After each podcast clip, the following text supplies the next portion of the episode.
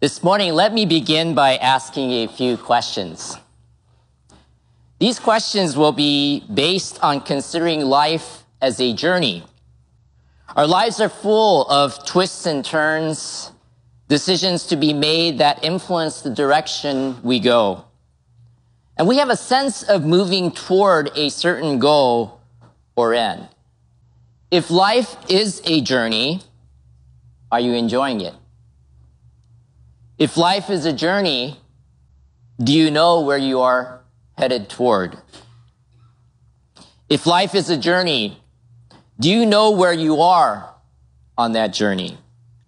If life is a journey, how do you know if you are on the right path? Please think about these questions as we look at Jesus' words of exhortation to us this morning. Matthew chapter 7, verses 13 through 14. Jesus is speaking. イエス様が語ってます。Enter through the narrow gate. For the gate is wide and the way is broad that leads to destruction. And there are many who enter through it.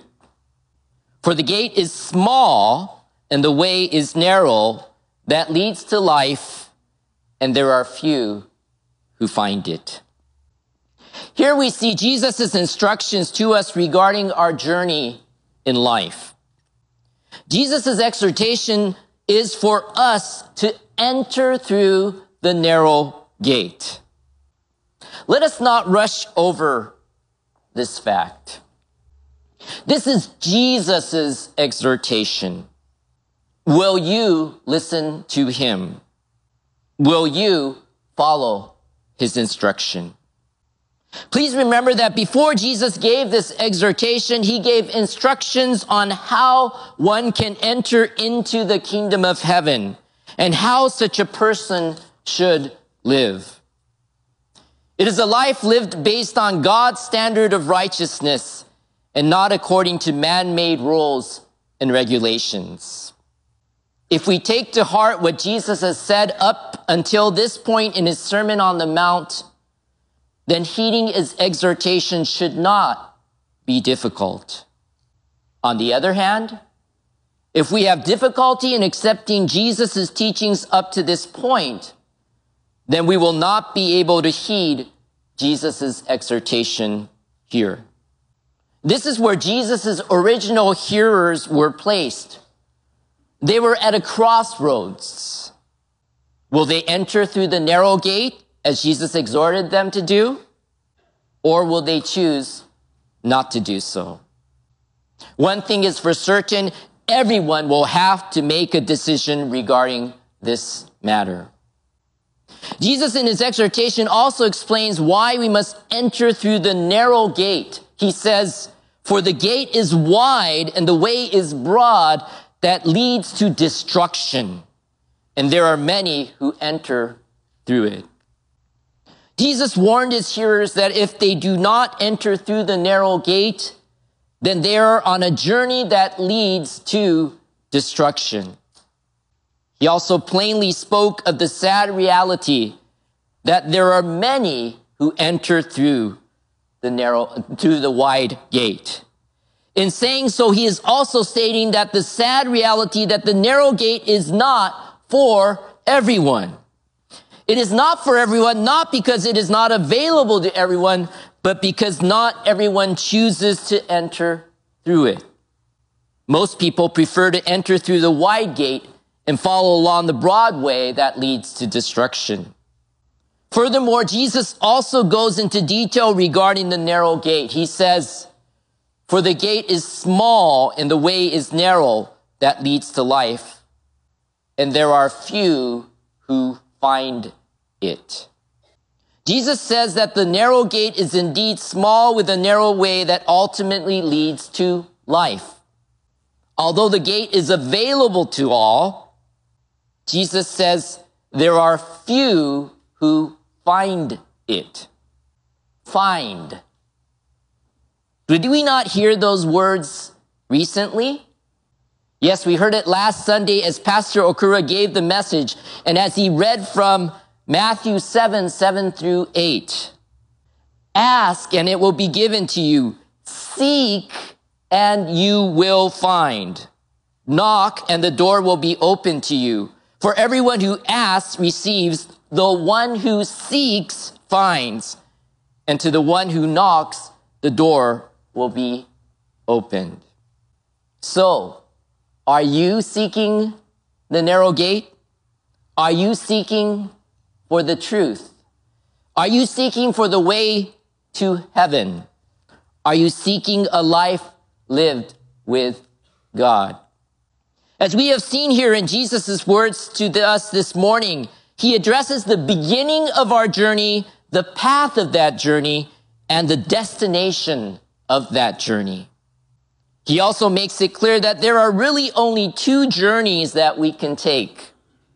In other words, there are really only two ways in which we can live. There's the way of entering through the narrow gate, traveling along a narrow way which leads to life. And there is the way of entering through a wide gate, traveling along a broad way, which leads to destruction. The point is that we must each make a choice as to which way we want to live. And what is made clear here is that the narrow gate must be sought after. Since it is a narrow gate, not everyone finds it, especially if they are not looking for it. However, more importantly, within the context of the Sermon on the Mount, Jesus has already been laying out for his hearers where the narrow gate is. Actually, he is making it clear who the narrow gate is and who the narrow way is and who it is that leads us to life. Of course, Jesus is pointing to himself. Nowhere in the Sermon on the Mount does Jesus make any claims that he is the narrow gate. However, he makes it clear that what he says is true by his statement that he fully represents God by virtue of his complete obedience to God. Jesus said, Matthew 5, 17, do not think that I came to abolish the law or the prophets. I did not come to abolish, but to fulfill. Jesus also made it clear that he is the narrow gate by the manner in which he spoke with divine authority. Matthew 7, 28 through 29. When Jesus had finished these words, the crowds were amazed at his teaching, for he was teaching them as one having authority and not as their scribes. Most importantly, Jesus made it very clear that he is the narrow gate through what he said about himself found in the Gospel of John. John chapter 10, 1 through 10. Truly, truly, I say to you, he who does not enter by the door into the fold of the sheep, but climbs up some other way, he is a thief and a robber. But he who enters by the door is a shepherd of the sheep. To him the doorkeeper opens and the sheep hear his voice and he calls his own sheep by name and leads them out. When he puts forth all his own, he goes ahead of them and the sheep follow him because they know his voice. A stranger they simply will not follow, but will flee from him because they do not know the voice of strangers. This figure of speech, Jesus spoke to them, but they did not understand what those things were which he had been saying to them. So Jesus said to them again, Truly, truly, I say to you, I am the door of the sheep. All who came before me are thieves and robbers, but the sheep did not hear them. I am the door. If anyone enters through me, he will be saved and will go in and out and find pasture. The thief comes only to steal and kill and destroy. I came that they may have life and have it abundantly. Here Jesus explains that he is the door or gate of the sheep. He also say, it says that as the door, if anyone enters through me, he will be saved. I came that they may have life and have it abundantly. The exhortation given here by Jesus is the same as that of Matthew 7, 13 through 14. The only difference here is that he explains that he is the narrow gate which leads to life. In John 10, we also see again that not all enter through the narrow gate. A couple of things are highlighted here in regard to this. First of all, there are those who choose not to enter through the narrow gate. Such people do not hear Jesus' voice and do not follow him. Second of all, there are those who try to undermine Jesus and his work. Such people are like thieves and robbers who seek to steal and kill and destroy people. Within the context of the passage, it can be a reference to Satan, but can also be seen as those who oppose Jesus, who, as we have already seen, were the Pharisees and the scribes. Getting back to Matthew chapter 7, 13 to 14, we see that not only are two gates described, but also two ways are described. There are two ways by which one could try to enter into the kingdom. The broad way is the way of Pharisaism, but that will lead to destruction and not to life. This is evident throughout Jesus' teachings found in the Sermon on the Mount, but also seen in the John chapter 10 passage. In contrast, the true standard of righteousness which Jesus taught based on the law is a narrow way. To enter the kingdom, one must follow the narrow way that Jesus taught and not the broad way that the Pharisees taught.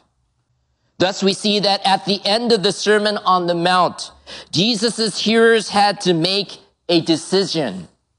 Would they follow this new shepherd or would they follow the old ones? A minority chose the new shepherd. The majority decided to follow the old. This led to the national rejection of Jesus as the Messiah, culminating with his crucifixion. Jesus also talked about two destinations, life and destruction. Which of these destinations is your journey of life taking you? If you choose to place your faith in Jesus as the Christ, the Son of God, and follow Him, you will live a life pleasing to God, which is both abundant and eternal. If you choose to go the way of the world and follow anyone and everyone, including your own teachings and beliefs, you will live a life apart from God, which is destructive. The choice is yours. And it is a real choice which all of us must make. It is something that God demands of his people. Moses was God's chosen leader over the people of Israel and leading them out of Egypt out of their slavery and misery. Just before Moses' death, he exhorted the people of Israel to choose life. That is to love God and obey him. Deuteronomy chapter 30 verses 15 through 20. See, I have set before you today life and prosperity and death and adversity in that I command you today to love the Lord your God, to walk in his ways, and to keep his commandments and his statutes and his judgments, that you may live and multiply, and that the Lord your God may bless you in the land where you are entering to possess it.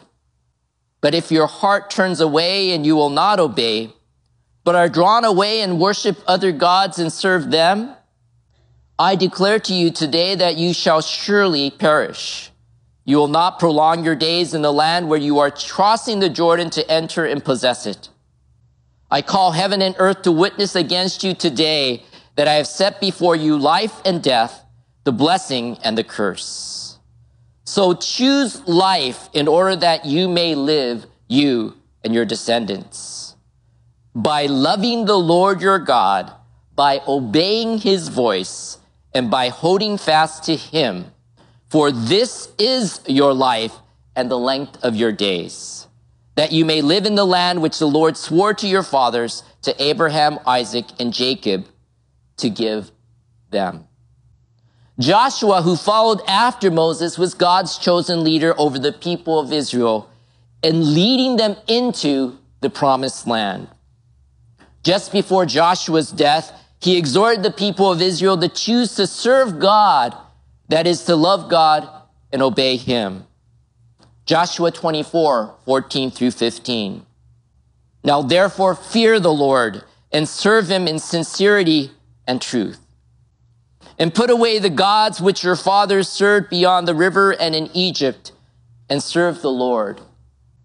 If it is dis- disagreeable in your sight to serve the Lord, choose for yourselves today whom you will serve. Whether the gods which your fathers served, which are beyond the river, or the gods of the Amorites in whose land you are living. But as for me and my house, we will serve the Lord.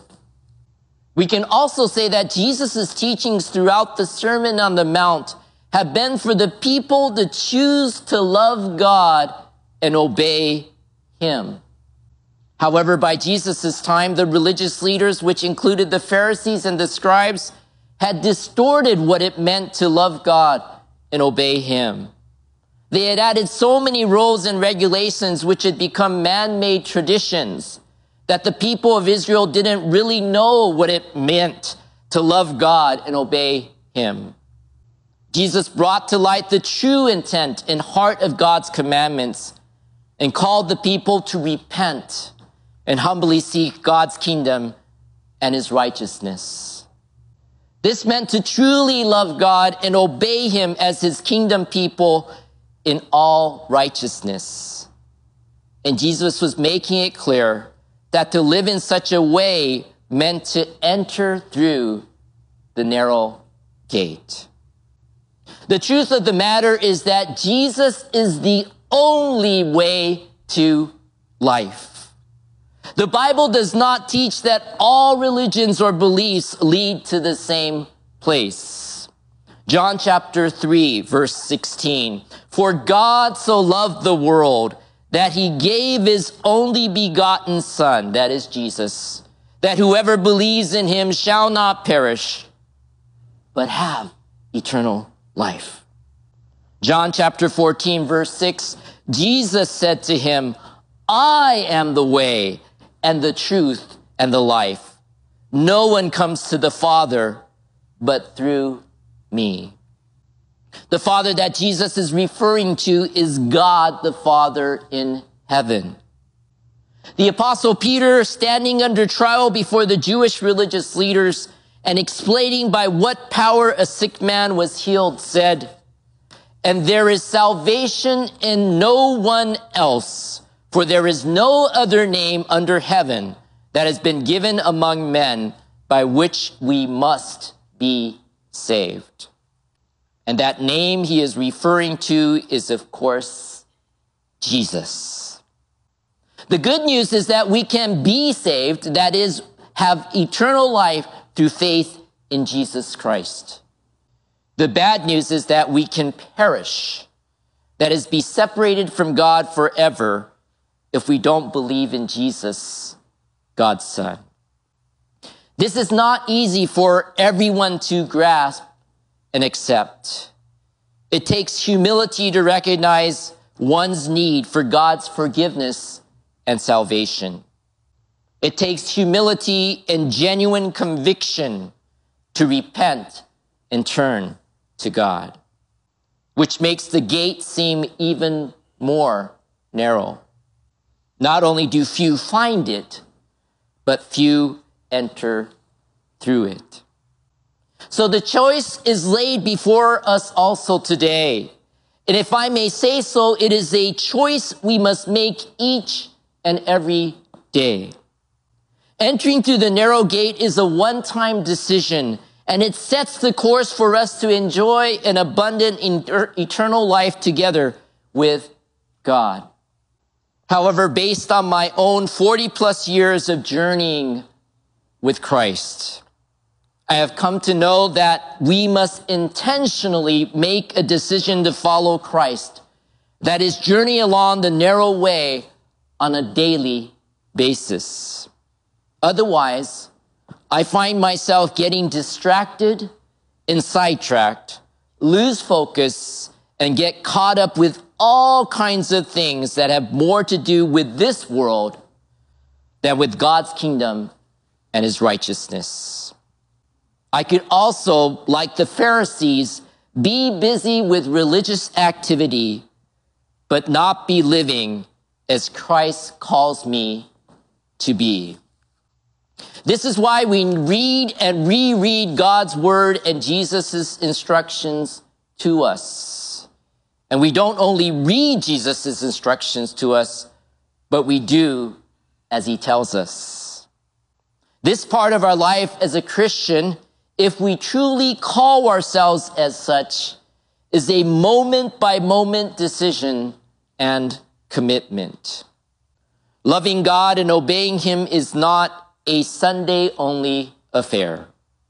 It is a daily and continuous commitment based on a loving relationship with our Savior and Lord Jesus Christ.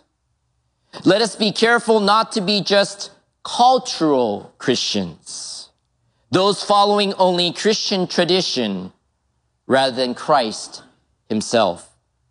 Let us not straddle the fence with one foot on the broad way and the other on the narrow way. God's way is not a wide interstate with broad lanes, which makes it easy to travel. Being poor in spirit, loving our enemies, living righteously, treating others as we want to be treated, and seeking to be perfect as our Father in heaven is perfect takes genuine commitment. There is no other gate and no middle way. Our journey is either lived with and for Christ, or it is a journey lived without Christ. Let us choose life with Jesus today, daily, until he calls us to his heavenly home. Let us pray. Dear loving Heavenly Father, 愛する天の父なる神様、We give you praise. あなたに賛美を捧げます。At the same time, we give you thanks. そして感謝を捧げます。Because there is no way that we deserve to come before you and to worship you. なぜなら私たちが自分の力では神様の前にこのように礼拝することはできないからです。You are so holy as we declared holy, holy, holy, Lord God Almighty. 今朝も賛美しましたように聖なるかな、聖なるかな、聖なるかな。And Isaiah as he stood before you recognized how sinful he was. そしてイザヤがその聖なる神様の前に立たされた時にどれだけ自分が罪人であるかが示されました。Father, you know my heart. 神様あなたは私の心を知っています。You know that I am more convicted than anyone in this room by this message.